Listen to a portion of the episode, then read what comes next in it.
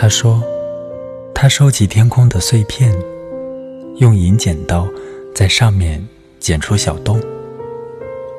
他叫它们‘天堂的碎片’。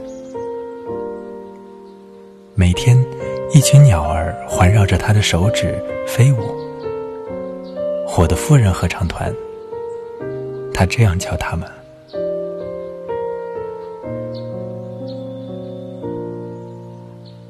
图书馆借来的书满是灰尘。每天，他读里面的诗，坐在公园，对着经过的陌生人微笑。而这并不能摆脱他的忧伤。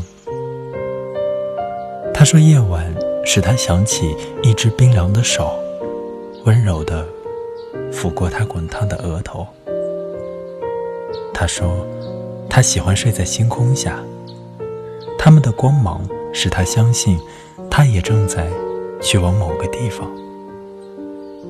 无边无际，他闭上眼睛低语，坠入稀薄的空气中，而没有手臂伸过来接住他。